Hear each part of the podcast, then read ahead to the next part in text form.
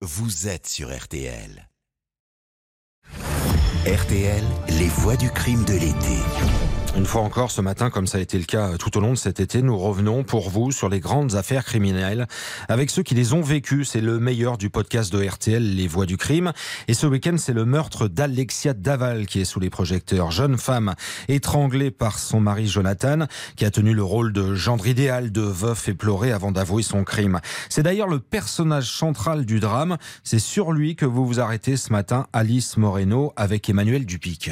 Oui, Emmanuel Dupic est procureur de la République public de Haute-Saône quand l'affaire Daval éclate. C'est aussi lui l'avocat général au procès de Jonathan. Il nous raconte les revirements du mari meurtrier, sa personnalité perverse, ses tentatives de manipulation. Mais d'abord, on s'arrête sur son premier interrogatoire en tant que suspect en janvier 2018. Emmanuel Dupic, Jonathan Daval nie dans un premier temps, puis il finit par craquer. C'est une audition, euh, une garde à vue qui va être difficile puisqu'il va être entendu euh, à cinq reprises durant 48 heures. Et c'est seulement à la fin de la garde à vue, hein, qui dure 48 heures, à la cinquième audition, euh, qu'il va euh, enfin reconnaître les faits. Alors, ce sera une reconnaissance partielle, puisque il refusera d'avoir participé à la crémation du corps. Mais en tout cas, il reconnaît à ce moment-là sa participation et il va réitérer ses propos dans la nuit devant le juge d'instruction hein, qui va le mettre en examen. Comment réagissent les parents d'Alexia? Lorsqu'il est interpellé euh, le 29 janvier 2018, Isabelle et Jean-Pierre Fouillot refuseront cette information.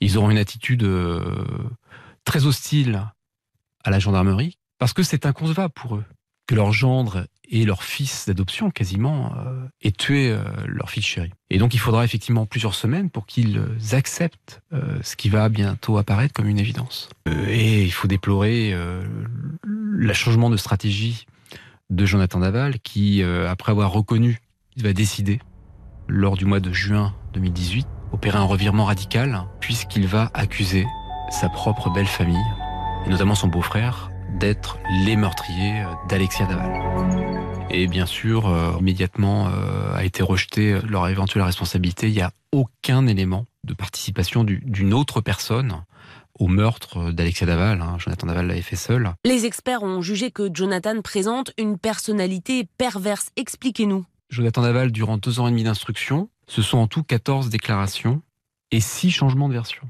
Donc bien sûr, il est manipulateur. Les experts, effectivement, pendant l'information judiciaire et au moment du procès, vont, vont, noter ce caractère de, dangerosité.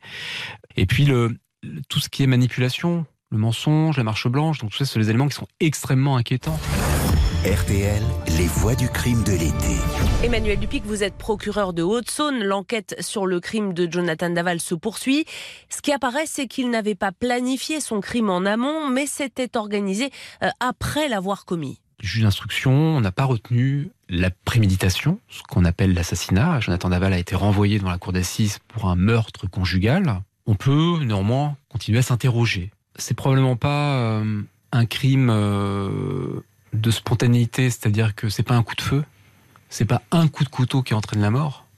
C'est tout d'abord des coups portés au visage. Le médecin légiste nous indique à peu près une dizaine de coups au visage, ce qu'on appelle un tabassage, qui reconnaîtra. Il nous dit que c'est une dispute. Et puis ensuite, alors qu'elle est sans connaissance, ou qu'elle a quasiment perdu connaissance, le fait de lui donner aucune chance, puisque il l'étrangle pendant près de, de 5 minutes. Finalement, lors d'une dernière reconstitution, Jonathan Daval reconnaît le meurtre et la crémation du corps d'Alexia. Puis vient le temps du procès. La mère d'Alexia va interpeller Jonathan dans le box. L'ensemble des parties, c'est-à-dire euh, l'avocat de la défense, moi-même, euh, l'avocat des parties civiles, on, a demandé au, président de l'audience d'essayer de, créer un moment d'audience en autorisant de façon exceptionnelle Isabelle Fouillot à s'adresser directement à Jonathan Daval. L'objectif était effectivement euh, d'avoir peut-être de nouveaux éléments que nous n'avions pas encore, et notamment d'avoir la, réponse au, pourquoi, les raisons du, meurtre. Et je crois qu'il a répondu effectivement que c'était une dispute, euh, ils s'étaient battus euh, tous les deux. non, il n'y a pas un tel déchaînement de violence sur une dispute parmi d'autres. Une strangulation de cinq minutes la crémation d'un corps. Ça ne tient pas. À l'issue du procès, Jonathan Daval est condamné à 25 ans de réclusion criminelle.